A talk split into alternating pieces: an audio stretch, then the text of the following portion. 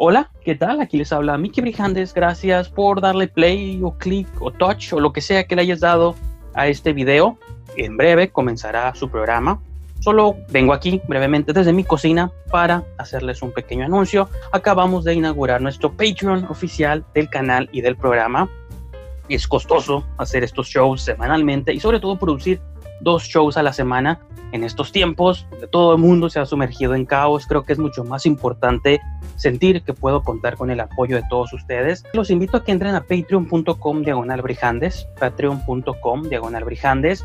De algún modo ese sitio dobletea como blog oficial del programa. Ahí vertimos todos los videos, todos los audios, todo lo que compone este show. Lo pueden encontrar en patreon.com diagonal brijandes. Pero y más importante aún o más esencial aún es que pueden suscribirse con una membresía mensual por menos del costo de una entrada al cine al mes o incluso menos que un DC Comic, que los cómics hoy en día son bastante caros, pueden apoyar a que este programa siga existiendo, siga con el mismo ritmo, la misma modalidad y podamos tener más y mejores invitados y podamos expandirnos. Entonces, los invito a que por favor entren a patreon.com diagonal brijandes, chequen en qué consiste esta membresía y que por favor, de la voluntad de sus corazones, nos apoyen a que crezca el programa. Uno de los beneficios que pueden obtener, entre otros tantos que pueden leer ahí en la página, es que si les gusta el programa y si les gustan los temas de los que hablamos, pues bien, pero si hay otros temas allá afuera flotando, noticias, recomendaciones, películas, yo qué sé, lo que a ustedes se les ocurra, que les gustaría que tocáramos en el show o en cualquiera de los programas,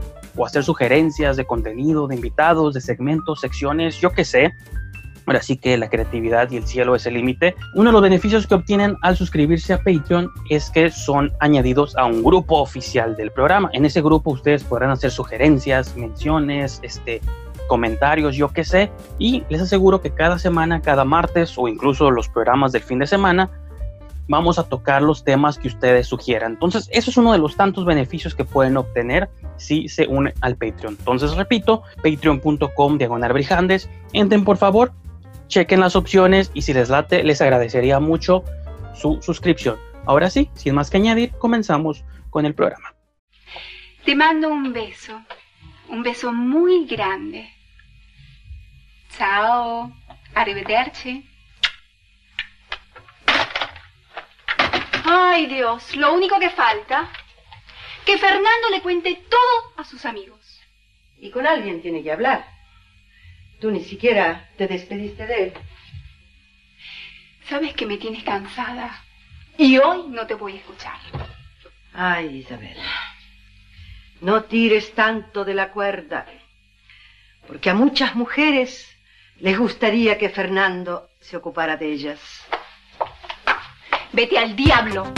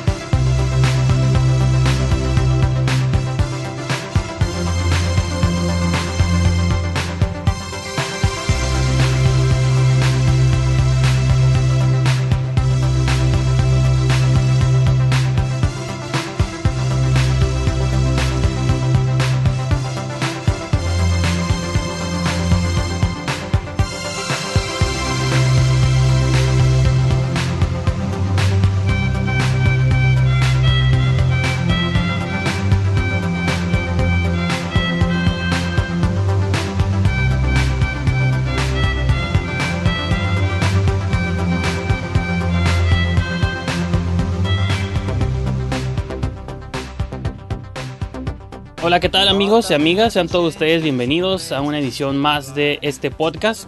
En, la ocasión de, en esta ocasión más bien me encuentro con una invitada muy especial, Yajaira Flores, que ahorita vamos a hablar un poquito este, con ella sobre sus proyectos. Y en particular yo la he estado siguiendo mucho desde que abrió su canal de YouTube, más o menos. O no sé si fue desde el principio o cerca del principio. Pero pues fue a raíz de la serie de videos pues, que has hecho sobre sobre Tijuana que han sido también muy controversiales. Igual hablamos un poquito al, respecto. Y bueno, primero que nada te doy la bienvenida, Yajera. Gracias por aceptar la invitación. No, gracias a ti. Y se me hace como interesante porque eh, tus videos, bueno, entre comillas controversiales, ¿no? Porque creo que esa es la respuesta más bien de la gente o cómo reaccionan a ellos. Pero a mí se me hace curioso que yo siendo una persona de Tijuana, tú no eres de Tijuana, ahorita a lo mejor me platicas un poco de eso. Pues yo no siento que nunca estés diciendo nada que sea falso, ¿no? Al contrario, es como...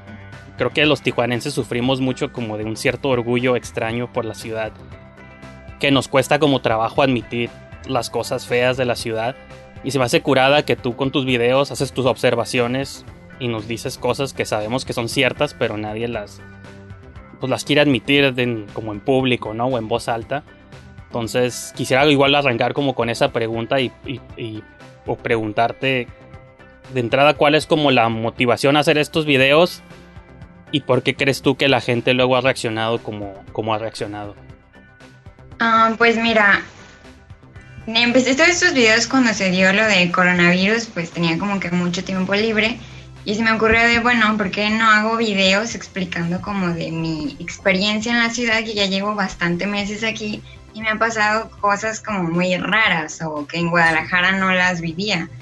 Pero mayormente fue eso y también me motivó el hecho de que cuando yo estaba en Guadalajara y se planteó toda esta idea de venir para acá, lo primero que hice fue como buscar en YouTube quería como algún video de personas que estuvieran hablando de la ciudad. Pero eran cosas como muy de turismo y que ve a conocer Secud y cosas así. Entonces, pues básicamente me vine a Tijuana así como a casi casi a lo ciego porque no quería leer las noticias, me parece que hay mucho como amarillismo. Entonces, sabía que si me iba directo a las noticias que era lo que iba a encontrar. Y yo no quería leer eso, no quería que me dijeran cuántos muertos o decapitados, quería así como la vida real de las personas, pero no encontré a nadie así, este, y pues ya, ya estando aquí se me ocurrió hacer los videos, pero pues respecto a lo que tú comentas de la reacción de las personas, mm, no sé si eso parte como de mi actitud, porque yo así viendo los videos ya después en retrospectiva pienso, ah, Sé que no digo nada así como mentiras, pero también creo que es como la manera en la que lo digo. Siento que a más de alguno no le puede como gustar, porque siento que mi aproximación ha sido como muy de despecho o enojo, porque me han pasado cosas malas. Siento que así lo he transmitido en el canal cuando pues no era mi intención que, se dijeran así mis opiniones, pero a eso se le sumó también el hecho de que muchas personas eh, me estuvieran atacando en el canal por las cosas que yo decía, entonces de ahí me agarré como para seguir haciendo videos.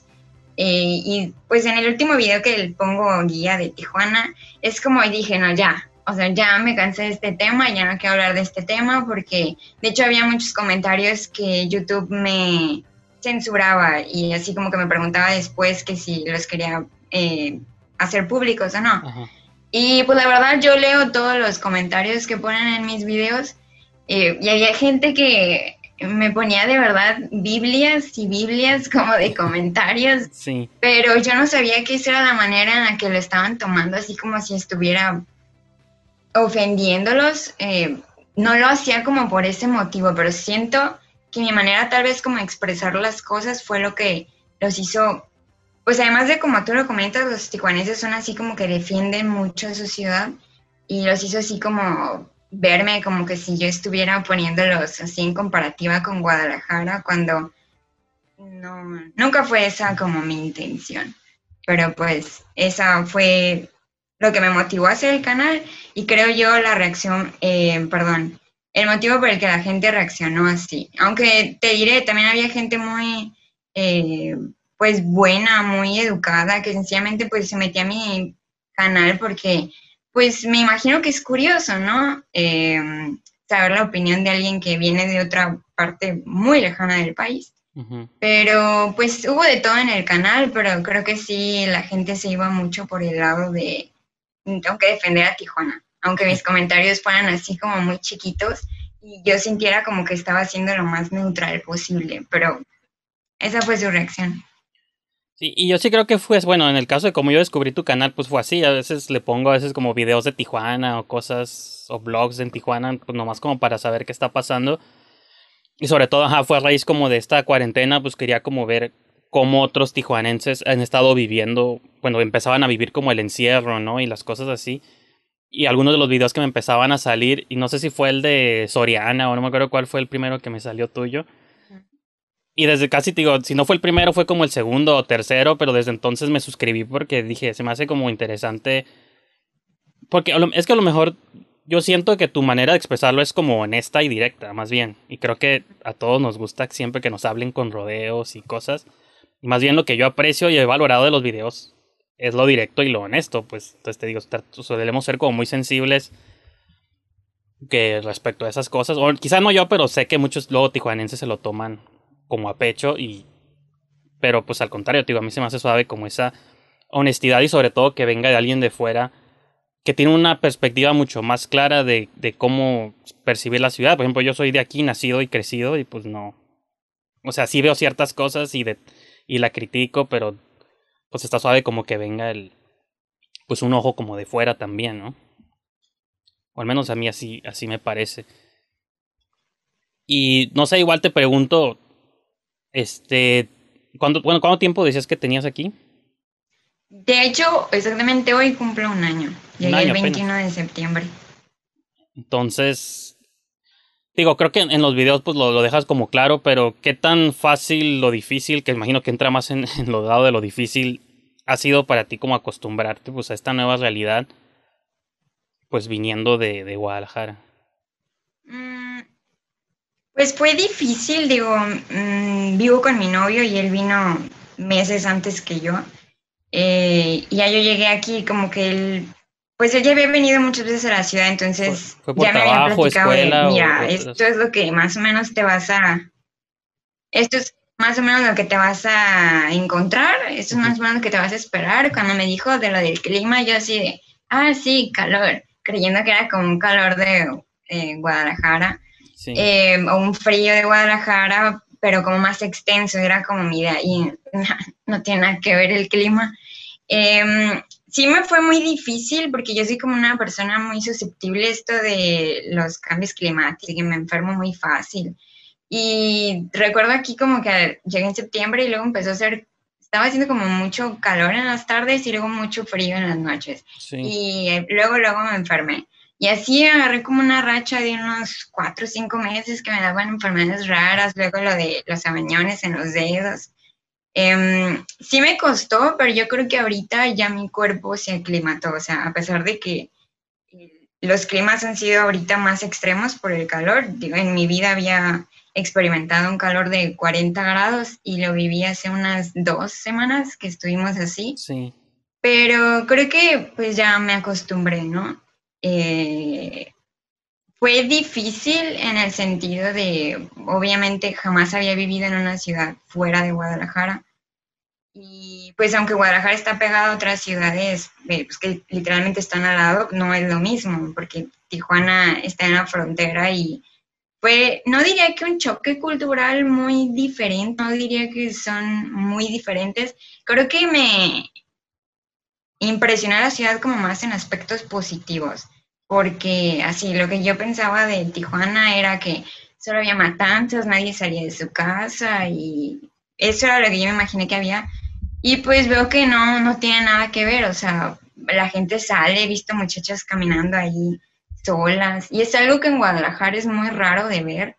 Eh, porque de hecho en Guadalajara también hay mucha delincuencia y yo diría que más que aquí, solo que aquí como que hay mucho amarillismo, porque es como ya, mm, digamos, lo popular, lo que se piensa de Tijuana, pero mm, en realidad, este, pues Guadalajara no es tan diferente, solo yo diría que no, las noticias son como más variadas en ese punto, pero sí, respecto a cómo me costó acostumbrarme, yo creo que fue más o menos como de marzo en el que ya como que me aclimaté siento yo que esa fue también la época en la que ya había un clima más estable aquí, pero igual digo, es que vine aquí yo sin saber cómo reaccionar al frío y al calor y a las personas y eh, como a todo el entorno, pero pues ya llevo un año aquí y me siento como que más preparada que cuando llegué, entonces por eso mi, mis abordajes en términos de, de lo que pienso de Tijuana ya son completamente distintos.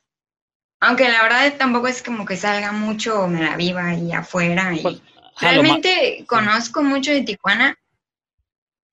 ¿Perdón? Ah, no, es que iba a decir, también lo malo es que te tocó como justo ahorita la pandemia, pues, ¿no? Como que Sí. dices, tienes un año, pues casi llevamos un año encerrados, ¿no? Entonces, como que también fue como esa mala suerte de llegar en un momento en el que pues nadie puede salir de todos modos. ¿no? Bueno, entre comillas, ¿no? Porque las calles están llenas de gente, pero, pero sí. Pero ¿qué estabas diciendo? Te, te interrumpí. Sí, este, no, pues eso. am, creo que me costó unos meses. eh, pues de hecho a veces salgo y tal, yo me tomo lo de la pandemia mucho más en serio porque de pronto veo a mis vecinos o personas como que hacen fiestas y les vale y Sí. digo, bueno. am, entonces salgo mucho, pero eso no hace mm, gran diferencia porque ya me acostumbré como a, pues más allá del clima, a ciertas cosas que pasan aquí, como lo de las arañas. Sí, yo llegué aquí y de hecho es como un problema que hay en todo mi edificio, pero fuerte. eh, y una vez nos salió una araña en unos productos de Sam's Club. Entonces me quedé como traumada con el que aquí solo hay arañas. Eh, pero, pues, más allá de eso, yo creo que nada, no. Creo que se exagera mucho lo que se trata de Tijuana, fuera de, digo, realmente no es tan distinto de Guadalajara, ¿no lo es? Porque al final del día, pues sigue siendo México, aunque tenga climas muy drásticos. Y, y sí cierto eso, no me acuerdo si lo men- comentabas en un video o lo escuché en otro lugar, de que usualmente las noticias que escuchas en otras ciudades sobre Tijuana, pues usualmente son las noticias negativas, entonces yo sí creo que te crea como una imagen, incluso las películas, los programas, cuando ves algo que se lleva a cabo en Tijuana, pues siempre está vinculado al narcotráfico, a la violencia, entonces sí creo que de algún modo te crea esa imagen, pues te la va creando y te, y te creaste incluso yo como una especie de miedo, pues de miedo a la ciudad o porque voy allá, me van a matar y cosas así, ¿no? Eh, incluso, por ejemplo, Sí, de hecho, sí, o sea, yo llegué aquí y la verdad tenía como, no continúa, es que hay como un retraso, entonces como que hablo y luego tú hablas y por eso, pero perdón, adelante. no, que la verdad yo sí tenía mucho, mucho, pero mucho miedo, pavor casi de venir aquí. Ah, y yo me metí así como de, ay, nunca voy a salir, no sé, este, veía como, cuando llegué veía como a mis vecinos y me les quedaba viendo y yo decía, son personas así como de bien, no se dedicarán a otra cosa, pero no, o sea, son personas normales, digo, yo no voy a ir puerta por puerta, no sé si alguien realmente haga algo malo, pero en lo que a mí respecta, al menos de las personas que hay en mi edificio, son personas que trabajan y son familia y son gente, pues, que se dedica a, digamos, aumentar el crecimiento en la ciudad. No, no los veo así como que salgan de madrugada y hagan cosas sospechosas. No, o sea, yo no he visto eso donde yo vivo, no sé, en otros lugares, porque hasta ahora lo poco que he aprendido, creo que lo violento de España es más bien como al sur, que está como abandonado. Ujú. Pero digo, bueno, también hablando de, de vecinos, digo, si has hecho como videos este, donde hablas un poco y te quejas un poco de los vecinos, que esa sí es una realidad que se vive, no nomás en tu edificio, en cualquier tipo de casas, en cualquier tipo de región o zonas.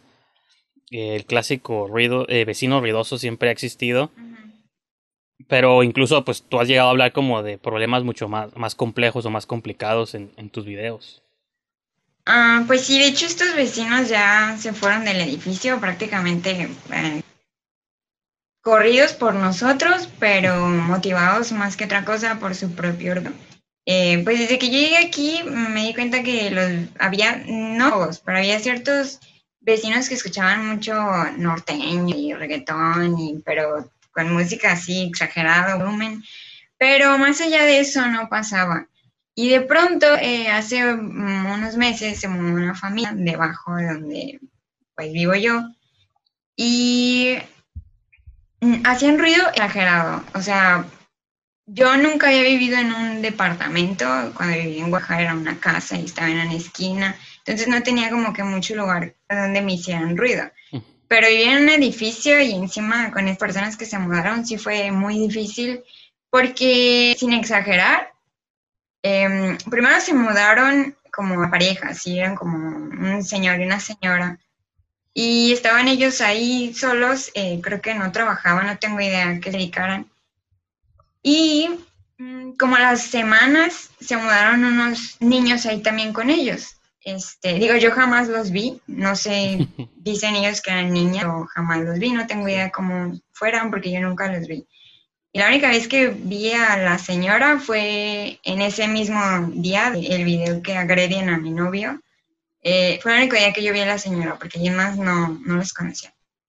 Pero el punto es que, de sin exagerar, estos eh, señores dejaban que sus hijas agarraban como una silla y se ponían a arrastrarla todo el departamento, como desde las 10 de la mañana hasta las 7 de la noche, y como en un principio no sabíamos que había niños ahí, creíamos que estaban como todavía mudándose o qué sé yo, construyendo algo así. Intentábamos mantener comunicación con la dueña de ese departamento porque tenía todavía pegado como su número de ese renta. Eh, pero la señora así como de, me voy a lavar las manos, ustedes arréglenlos con ellos porque son personas civilizadas, todo esto. Y creo que los vecinos sabían qué tanto se escuchaba hasta acá porque veíamos muchas cosas que no deberíamos oír. Em, y un día llegaron a hacer una fiesta como desde las de la noche a 6 de la mañana y le hablamos a la policía. Y vino, los cayó, se fue y le siguieron. Eh, yo la verdad, del día siguiente, ¿qué fue lo que hice? Eh, dormimos una hora entonces yo obviamente ya enojada, estaba muy enojada por lo que habían hecho, me puse a hacerles ruido y pues yo no sé si estaban ahí o no, pero te aseguro que no durmieron nada. Les hacía ruido cada hora, como por 20 minutos seguidos. Y después de eso no volvieron a hacer una fiesta. Eh, pero el problema siguió. Em, daban mucho las paredes, o sea, ya era algo extra. Fueron como tres semanas que, que decíamos, ¿por qué nadie más se queja? Y intentábamos contactar a la dueña del departamento, nos ignoraba, intentábamos hablar con ellos, no abrían la puerta. Entonces, ¿qué, ¿qué, hicimos? Comenzamos a responder, les hacíamos ruido también. Y luego ellas empezaron a quejar y estuvimos ahí como devolviéndonos los ruidos y toda esta cuestión hasta que como que se hartaron, hablaron con quien les renta ahí y la señora vino así como a pues no diría acosarnos, pero sí decía que quería que llegáramos a un arreglo, que porque sus este, inquilinos estaban muy incómodos, que ellos solo se dedicaban a trabajar y que no hacían nada más. Y pues no le hicimos caso porque ellos tampoco hicieron nada por eh, moderarse y continuábamos haciendo ruido y continuábamos haciendo ruido, pero no por molestar, sino era el sentido de, ah, cuando ya su ruido se excede, ahí también voy a responder. En ese sentido lo hacíamos. Como que lo malo es que ya, como que ya hacen que uno empiece a actuar de maneras distintas cuando no tendríamos como por qué hacerlo, pues, ¿no? No, pero de hecho lo primero que intentamos hacer con ellos fue hablar y no nos querían nunca abrir la puerta. La única vez que le abrieron la puerta eh, a mi novio, él fue a hablar con ellos, básicamente lo que le dijeron era que era su apartamento y ellos podían hacer lo que se les diera la gana. Y nosotros así como de, ah, ok, pero estás en un edificio, ¿no? Digo, ten un poquito más de consideración por los demás. Y no, así quedó. Entonces como, digamos, no quisieron arreglar las cosas por la buena. Y la dueña también nos ignoraba, que nos quedó pues, hacerles ruido también. Pero mm, pues escaló esto, la señora comenzó a dejar como citatorios de una cosa que se llama mm, algo como justicia alternativa, y, como no tenían pues información, obviamente ignorábamos esos papeles. Pero yo no sé de dónde sacó nuestros nombres completos y honestamente vemos que estaba así como agarrando correspondencia o algo así. Y nos dejó pues ese citatorio ahí y ya forzó de alguna manera como a ir, ¿no? Ya pues delante de un juez eh, dijimos todo lo que había pasado a todo esto, las personas que estaban viviendo ahí jamás quisieron ir, o sea, todo era con la dueña. Y obviamente eso nos molestaba porque ella no iba a hacer nada, ellos seguían haciendo el ruido y ella defendiéndolos. Em, de hecho, de la última reunión que tuvimos con el juez, llegando, y ese fue el, el día que mi novio grabó el video, Eh, llegando, pues hace cuenta que para entrar a las escaleras del edificio tenemos que pasar como un caminito común y ellos tenían su camioneta allá afuera porque estaban metiendo cosas, porque para ese tiempo ellos ya se estaban mudando. Y tuvimos que ver por ahí, yo nunca los había visto, pero sí ubicábamos su auto. Este, pues era o nos estábamos allá afuera, que se fueran quién sabe qué hora, o pasar. Entonces tuvimos que pasar y en la planta baja eh, escucho a la señora, empieza así como a decirle, eran dos señores que estaban con ella, y empieza a decir de que son ellos, son ellos los que molestan a mis hijas y que no sé qué. Y conforme subimos los pisos, la señora empezó a alzar la voz y a groserías y bueno, todo lo que se escucha en el video.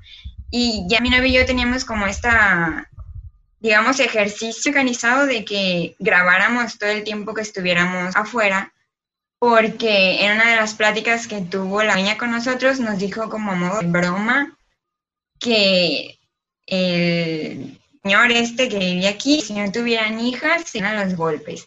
Y pues eso ya lo vimos como una amenaza. Entonces, cada que salíamos grabábamos y grabábamos.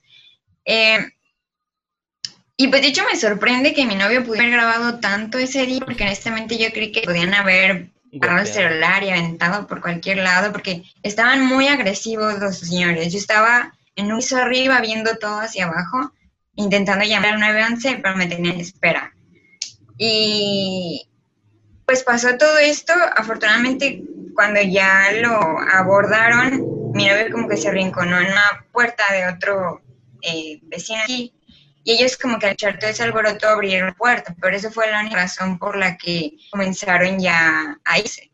Y la señora sube, así se ve en el video, y es la primera vez que yo veo, jamás la había visto. Este, empieza a decir que nosotros, que agredíamos a sus hijas y que no sé qué, que le dábamos martillazos en la puerta.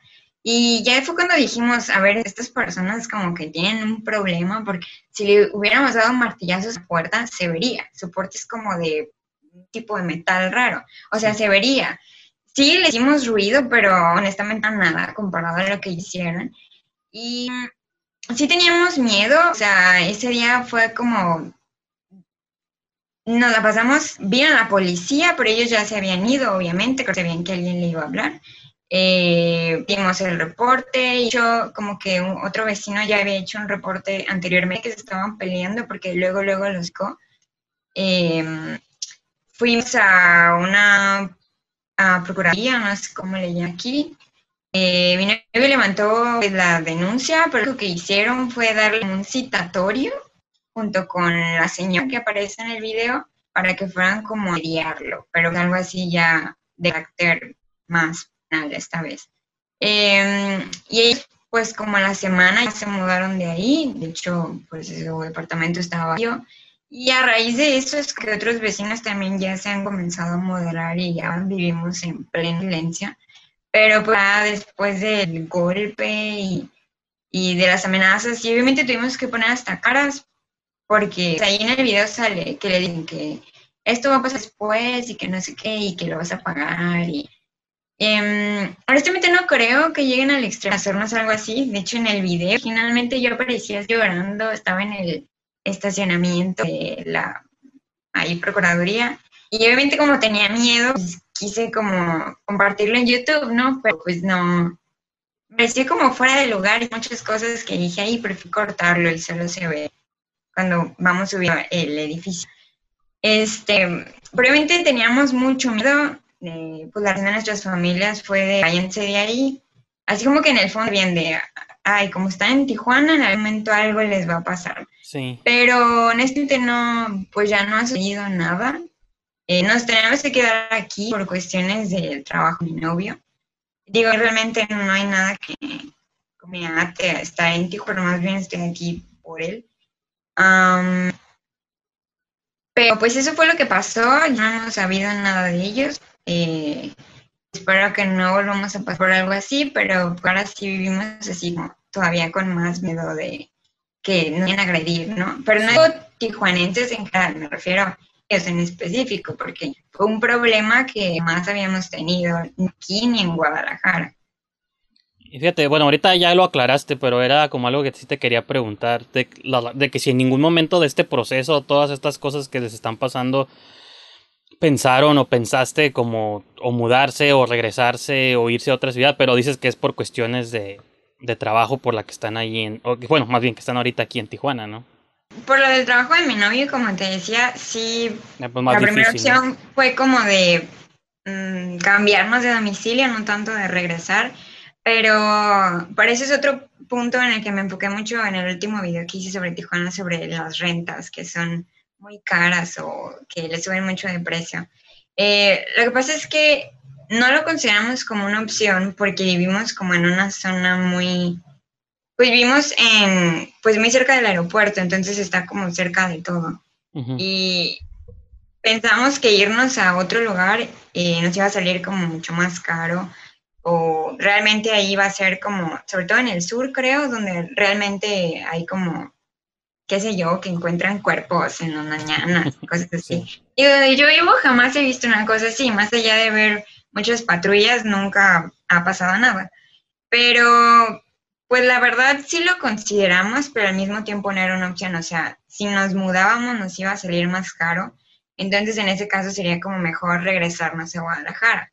Pero, pues repito, o sea, aquí en Tijuana es un muy buen lugar como para crecer laboralmente porque pagan más y creo yo que, pues aunque sigue siendo un trabajo muy matado, digo, comparado a lo que pagan en Estados Unidos o la cantidad de horas que trabajan en otros países, pues al final del día siento que comparado a muchos lugares de México, aquí sí se vive mejor en ese sentido. Entonces, pues sí, o sea, sí lo consideramos en el sentido de que esto se agravara más, pero pues como te comentaba, ya no ha pasado a mayores, entonces eh, la opción sigue ahí latente de no regresarnos a Guadalajara, pero sí nos gustaría, por ejemplo, vivir en Ciudad de México o algo así, porque digo, yo que pasé toda mi vida en Guadalajara nunca había como apreciado esa cuestión de vivir cerca de la capital, los beneficios que tenía, porque acá es como que vives abandonado, ¿no? Em, y también por la cuestión de mis libros, etcétera, que el autor está ahí, eh, pues sí siento como que también el hecho de que no podemos ver tan seguido a nuestra familia, porque pues en avión son tres horas. Eh, o sea, sí, o sea, no pensamos quedarnos en Tijuana siempre, pero no creíamos así que iba a pasar un problema tan reciente que nos iba a hacer decir, pues hay que regresarnos. Pero digo, más allá de estas personas, yo sé que pues no todos los tijuanenses son así, es un caso aparte, eh, pues como yo publiqué el video y el video prácticamente lo tiene todo el mundo y la señora lo sabe, no creo que de verdad se atrevan a hacernos algo porque aparece su rostro ahí claramente. Y de la persona que se identifica como papá y el otro señor no sabemos quién era, que fue el que a golpeó al novio. Pero eh, digo, espero que no nos hagan nada, pero la verdad no creo que lo sencillamente fue como por el hecho de me tengo que vengar de alguna manera y ellos están ahí, ¿no? Pero digo, espero que no pase a mayores y yo creo que no va a pasar a mayores. Y, y en caso particular tuyo, este tiempo tú estudiabas, trabajabas o qué, qué hacías? Digo, porque tu novio fue por trabajo de él, pero en ese momento, ¿qué era lo que, lo que tú hacías o, o a qué te dedicabas? Ah, pues de hecho toda mi vida me he enfocado más bien en estudiar. Estudié negocios internacionales en Guadalajara, pero pues me gusta mucho estudiar, no quise trabajar, sí lo intenté, pero prefería dedicarme a estudiar eh, porque me gustan mucho los idiomas y mejor me centré en eso. Este, y de hecho pues también lo que me trajo a Tijuana fue el hecho de pues, querer vivir algo nuevo. Eh, porque pues toda mi vida en Guadalajara y la inseguridad que hay allá, que de hecho fue lo primero que nos hizo como correr. Em, pues sencillamente quería eh, estar en un lugar nuevo, conocer un lugar nuevo, no imaginé que iba a ser Tijuana ese lugar, pero pues aquí estamos. Y respecto a lo que me dedico, pues lo que yo hago es escribir. Es algo que hace desde hace varios años, pero nunca me lo había tomado en serio, eh, porque pues nadie vive de escribir, de hecho no es algo que me dé un solo peso pero pues aparentemente eh, tengo talento para contar historias y De hecho, en la escuela, creo que lo que más me motivó a escribir fue que mis maestros creían que yo hacía trampa en mis tareas. Me, me preguntaban, ¿qué significa esta palabra? ¿Por qué la pusiste ahí? Y no me creían que yo podía escribir así, creían que lo estaba sacando de internet. Y me ah, pienso al respecto y todavía me siento muy ofendida, pero hubo una maestra en particular y me acuerdo muy bien que me dijo, si en, verdad escribes así, deberías compartirlo con alguien. Y pues eso estaba intentando hacer y fue tal como otra de las razones por decir voy a abrir un canal, se de hablar en Tijuana, pues porque pude haber hecho un video ya, pero hice como más de compartir eh, mi vida y digo, bueno, aprovecho y promociono mis libros, aunque honestamente la que me lee no es porque me encuentre en YouTube, pero em, lo hice por eso y entonces con todo este problema que surgió con la de Tijuana, pues ya mejor me centré en hablar de otros temas que tuvieran que ver con literatura, porque pues, ¿qué tanto podía hablar de Tijuana también? ¿no? También es como que pueda salir mucho en estos tiempos, pero pues lo que hago, o hice más bien, fue cuando llegué aquí, comencé a estudiar francés en la Alianza Francesa, pero estudio más bien por mi cuenta. Eh, es a lo que me dedico, es estudiar francés. Eh, también escribo mucho. Y pues ocasionalmente dedico tiempo a YouTube con lo de los videos.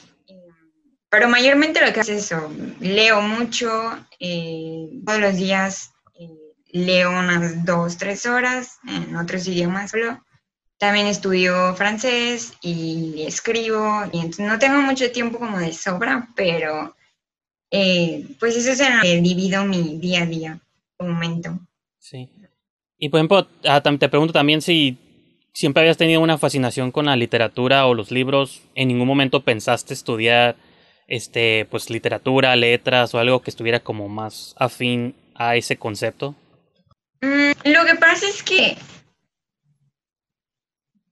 no es que yo diga que las universidades son malas, pero me he encontrado como con esta cuestión de que en Guadalajara estudiaba en escuelas públicas, pero simultáneamente estudiaba idiomas en escuelas privadas. Y no veía, realmente no había mucha diferencia.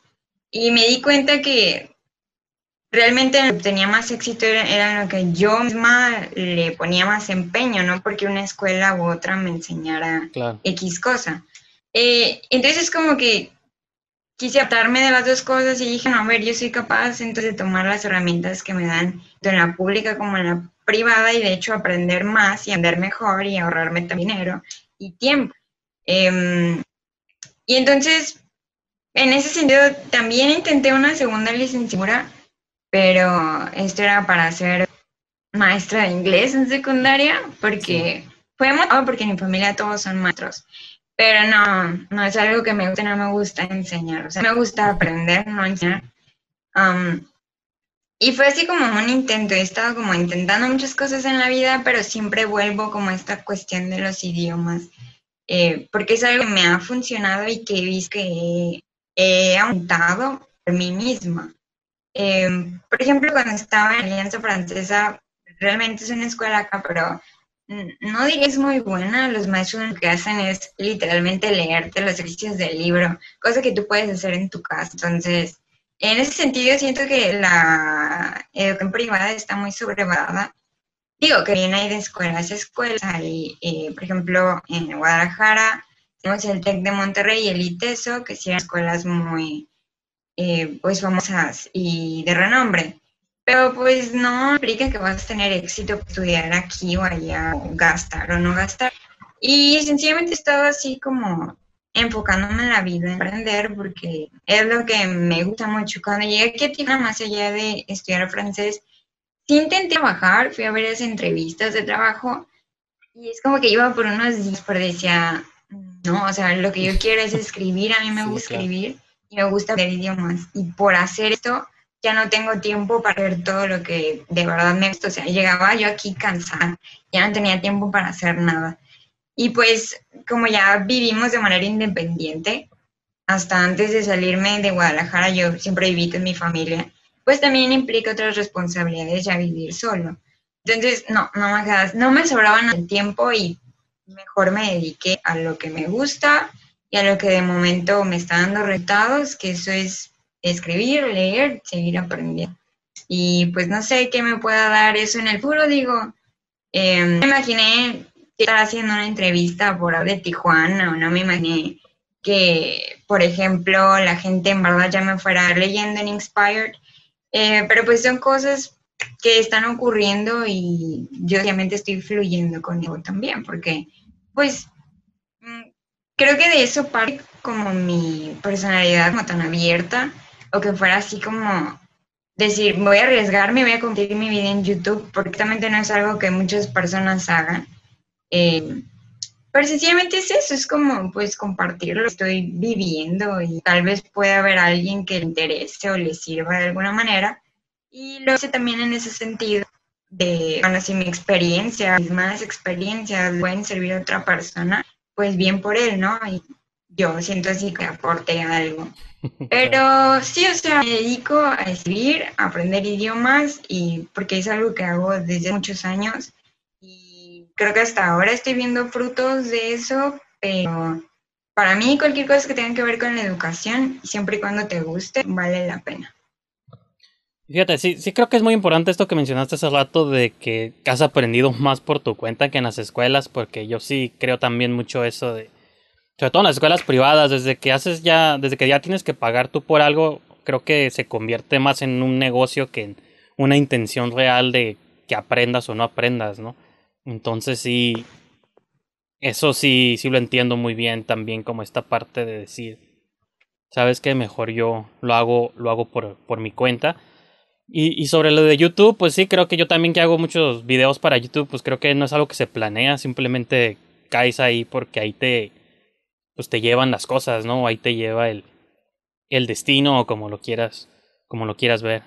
Tú ya me tocaste un poquito el tema de, de, tus libros, te quiero preguntar un poquito sobre eso, porque al principio de cada video, pues pones un intro, ¿no? De tu trilogía de Ámbar, que yo la verdad, pues digo, no, no, no los he leído, pero sí me gustaría preguntarte un poco cómo llegas a esta idea o qué es, cuál es la motivación principal de escribir esta, esta serie de, libros.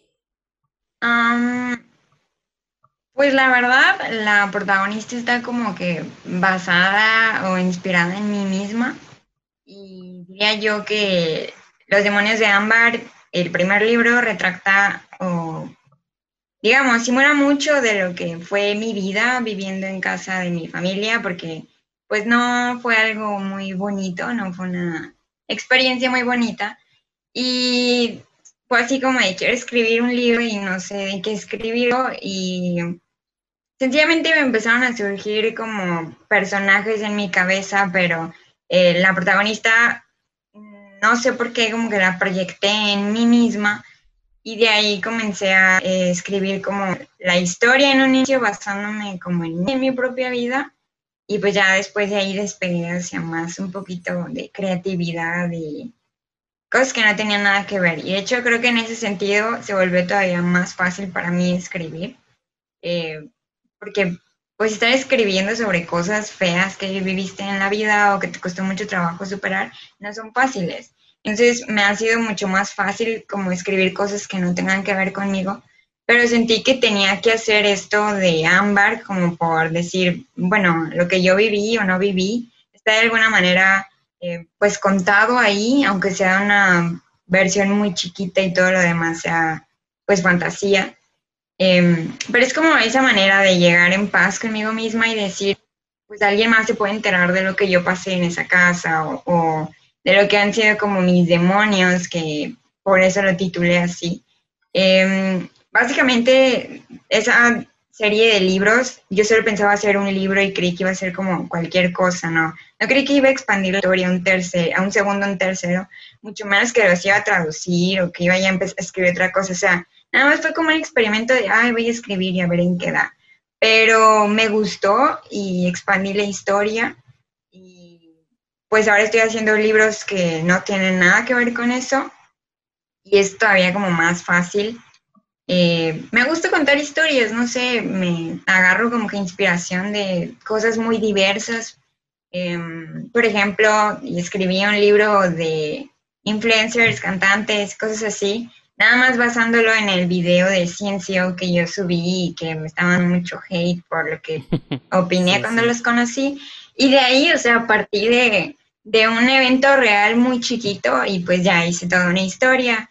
Y de hecho, en Inspired, el creador de la página ya está, está siguiendo esa misma historia. Y pues no sé, o sea, me gusta. Eh, honestamente, yo antes de llegar a Inspired estuve más de un año en Wattpad, pero no dio en nada. Y la dejé y con Inspired es como que por la gente me está leyendo.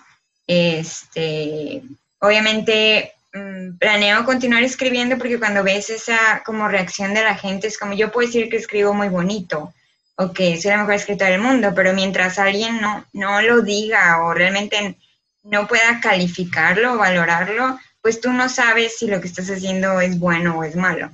Y en ese sentido creo que me ha ayudado también a hacerlo de los videos de YouTube porque me hecho como que me abra para más personas que de ninguna otra manera iba como a llegar eh, digo, mi familia leerlos o gente llega a ser, a llegar a mí, pero pues eso no va a dar en nada, no, no es mi propósito escribir para que solo en mi casa lo lean. Em, sencillamente me gustó el hecho de contar historias, eh, creo que hacer videos en YouTube es como una parte muy chiquita y muy como, digamos, esporádica, pero ya sentarte y redactar una historia y, meter como sentimientos o propias experiencias es como un trabajo más complicado, pero al mismo tiempo me parece pues sencillo en la medida de que lo voy haciendo más.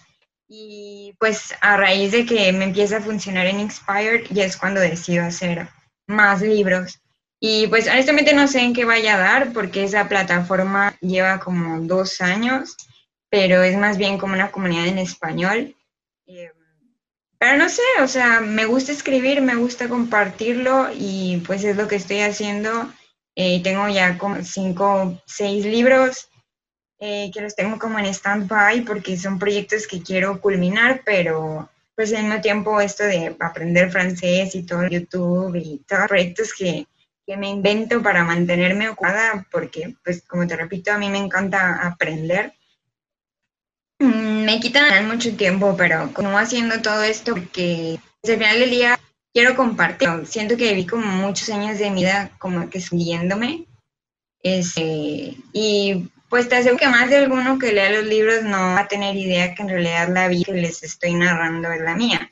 No se pueden esperar de que alguien que se expresa así en los videos pudiera haber pasado por una infancia como tan tormentosa o que tuviera una familia así. Pero al final del día es como que, pues no quiero vivir como centrada en el dolor, prefiero así como compartirlo y quien lo quiera leer, eh, pues es bienvenido a hacerlo. Digo, gran parte de lo que narran esos libros es ficción, no, no es mi vida, pero en lo que respecta al personaje principal, o sea, sí puedo decir que 100% está reflejado en mi propia persona y fue muy difícil escribir esos tres libros por esa cuestión, pero siento que era como una cosa que yo tenía que hacer, como el hecho de decir, por fin salgo de casa, eh, tengo que compartir mi vida de alguna manera y pues lo que ocurrió fue en libros y eso me llevó hasta el día de hoy a todos los sitios que tengo y las puertas que se me están abriendo. Sencillamente, digamos, por ser honesta y compartir quién soy. Y eso Sonará muy simple, pero en realidad es muy difícil de hacer. Creo que ese sí es un buen punto y es lo que yo te mencionaba desde el principio del video, ¿no? De que creo que la honestidad en los videos es lo que se transmite y si eso es lo mismo que se filtra en tus historias o en tus libros, pues o lo mejor eso es lo que hace que conecte con, las personas, ¿no? Al menos yo también soy fiel creyente de la honestidad ante todo y ser directo y no dar como muchas vueltas a las cosas. Y, te pregunto, cuando tú escribes en todas estas cosas tan personales, ¿en qué manera, o sea, te sientes tú como vulnerable o te sirven de algún modo como terapia y, y vas dejando como atrás estas, estas cosas conforme las vas poniendo en, bueno, ya no en pluma, ¿no? Pero en computadora. No, de hecho, en un inicio, cuando comencé a escribir, lo que hacía era hacer como todo un esquema de todo lo que iba a estar escribiendo, pero ya a la hora de escribir, como que no me funciona de esa manera, prefiero ser como más espontánea porque siento que es como muy robotizado el contenido, como que muy forzado a, a, tiene que pasar esto y tiene que pasar esto. Y al final del día yo no me imaginé como que al momento de estar escribiendo y estar imaginándote que estás pasando X o Y situación, eso te iba a llevar como a que se ampliar los papeles eh, de algún personaje o llevar la historia para otro lugar, pero creo que eso se da en la medida que escribes, entonces me gusta la planeación como en el sentido de decir, ah, bueno, voy a hacer una historia y va a ser una historia de esto, pero no me gusta colocar mucho detalle porque eh, siento que lo termino estropeando. Hay muchos eh, capítulos en Los Demonios de Ambar que siento que se ven como muy forzados porque eran temas que ah, como de lugar quería tocar y se nota porque la gente podrá pensar que es ficción, pero lo que yo estoy haciendo es contar parte de mi vida. Y aunque sonara aburrido, muy abrumador, pues era como algo que yo tenía que sacar.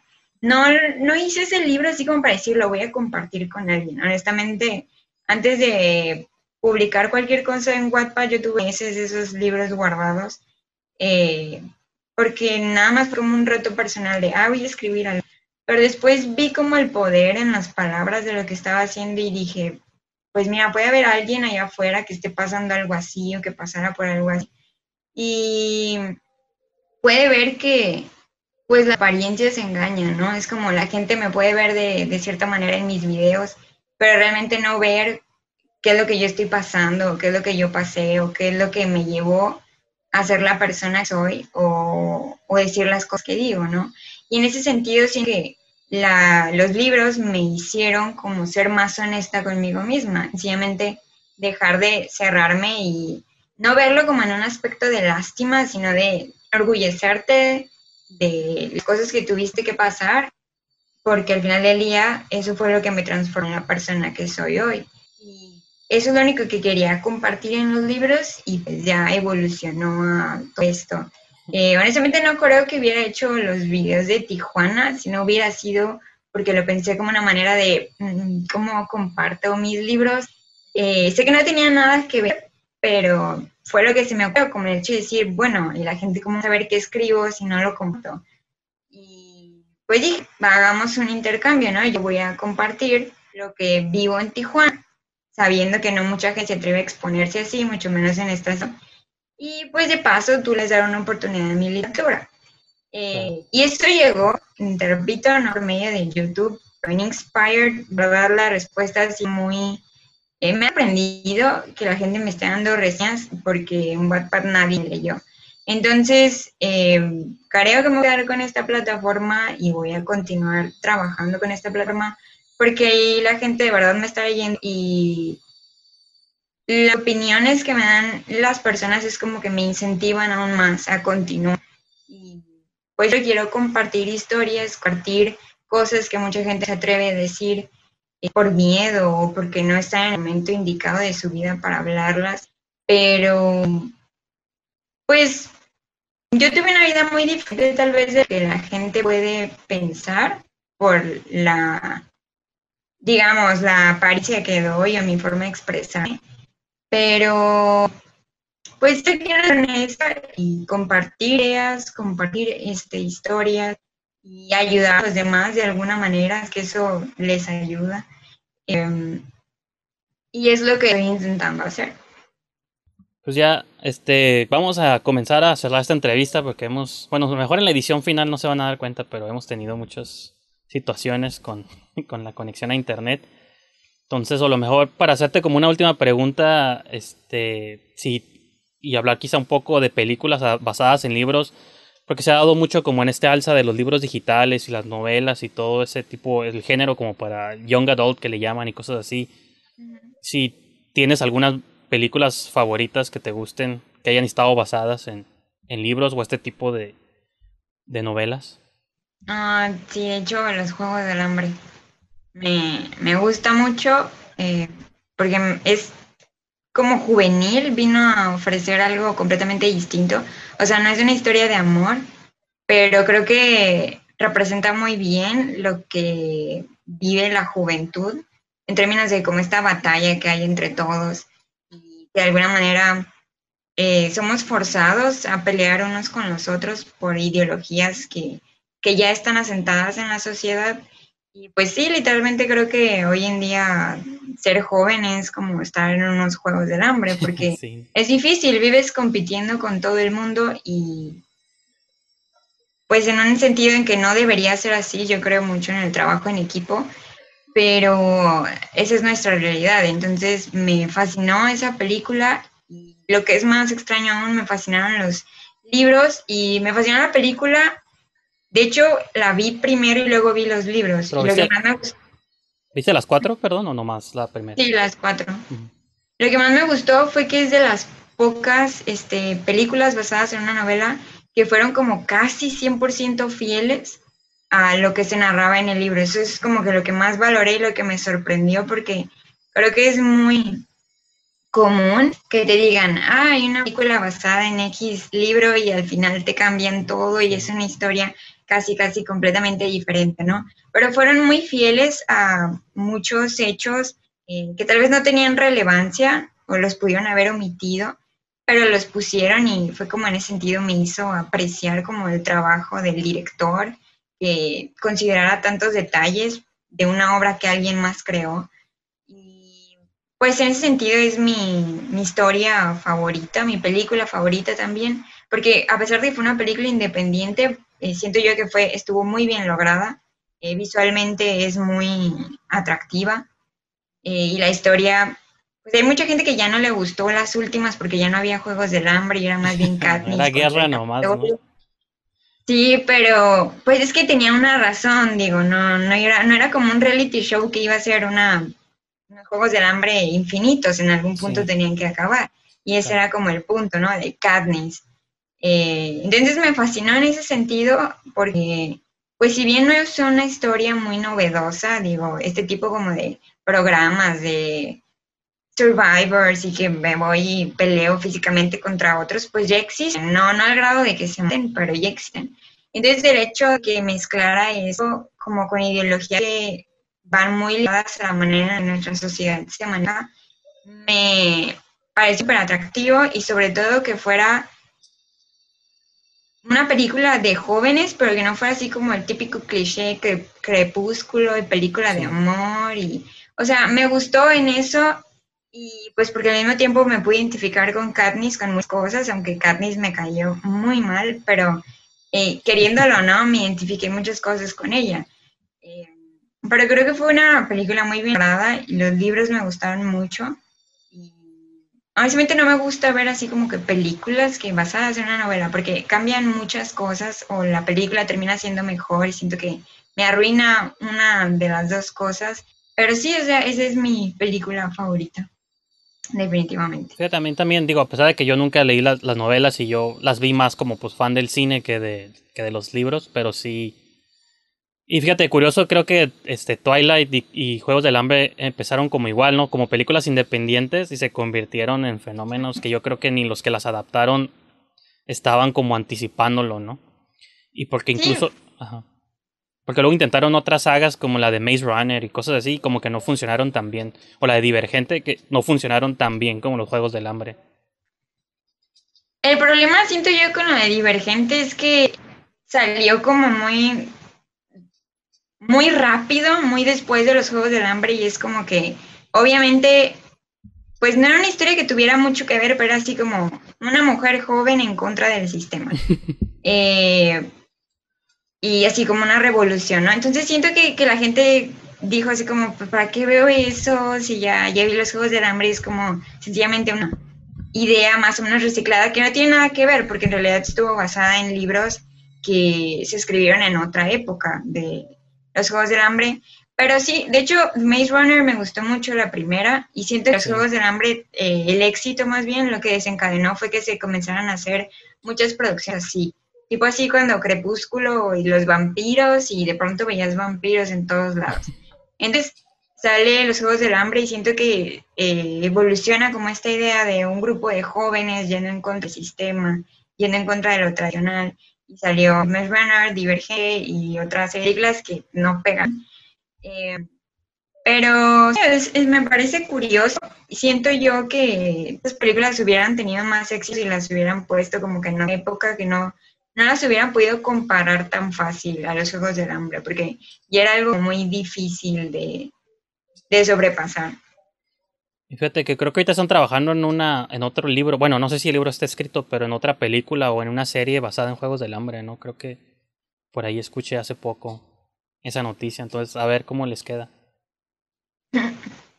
No sé si es la historia antes. No, sí, de hecho creo que eh, sacaron una precuela. Del presidente. Pero ya la leí, la verdad es un libro muy malo. Es como con estas veces que le dices al autor, oye, te pago haz otro libro para hacer otra película, pero se veía como muy forzada la historia. A mí no me gustó. Eh, siento yo que van a haber elaborado una precuela de otro abordaje, pero fue como, como cosas que quisieron explicar en esa precuela para que entendieras de, ah, por eso sucedió en los Juegos del Hambre. Pero en realidad no tenía mucha relación. Entonces, si en una película, siento que va a ser malísima porque el libro es muy malo. Em, pero sí, ya es como la opción de Hollywood de explotar a los pues, autores, los pues y las ideas que ya surgen. Me, me, imagino que es similar a lo que pasó con las últimas dos que hicieron en las de Bestias Fantásticas, que no sé si están basadas en libros o no, pero ya es una historia con tal de extender el mundo de Harry Potter, pero a mí no me han gustado y creo que las respuestas, no sé cuál ha sido la respuesta de los fans, pero a mí no me gustan esas películas tampoco, porque se sienten ya como forzadas. Pues eh, yo creo pues ya entonces con eso ya Jaira concluimos esta conversación, no porque yo quiera cortarla, sino porque hemos tenido una conexión muy problemática, entonces pues ya yo creo que aquí podemos ir cerrando cerrando el show, pero te agradezco este te agradezco mucho pues por haber eh, participado y por regalarme un poquito de tu tiempo. Más o menos te entendí porque se estaba cortando, pero no, muchas gracias a ti por la oportunidad. Eh, digo, eh, me sorprendió que quisieras así como abordarme para hacer una entrevista. digo, yo no creí que para hacer videos de ti nada, me iba a llegar a todo esto, pero pues también me, me sirvió como una oportunidad, este, pues para conocerte, hablar un poquito contigo de estos temas y qué sé yo, sencillamente pues compartir la persona que soy, que pues, no es muy diferente de lo que he compartido en mi canal, pero pues nada, solo te agradezco la oportunidad eh, porque me buscaste en dos ocasiones que la comunicación, al igual que en este video, como no fue muy fluida, pero pues al final se dio esto. Entonces, pues de mi parte solo te agradezco por la oportunidad pues creo que ya todo. No, igual digo, más adelante podemos este eh, tener otra sesión, igual platicar sobre algún proyecto futuro o incluso, digo, yo hablo mucho de películas en mi canal, entonces cuando salga otra adaptación de alguna novela o algo, pues a lo mejor te puedo invitar para que hablemos un poco del proyecto. Sí, claro, por supuesto. Este, entonces, pues yo creo que ahí le dejamos este, en esta sesión. Gracias por habernos acompañado y pues nos vemos aquí para la próxima. Adiós.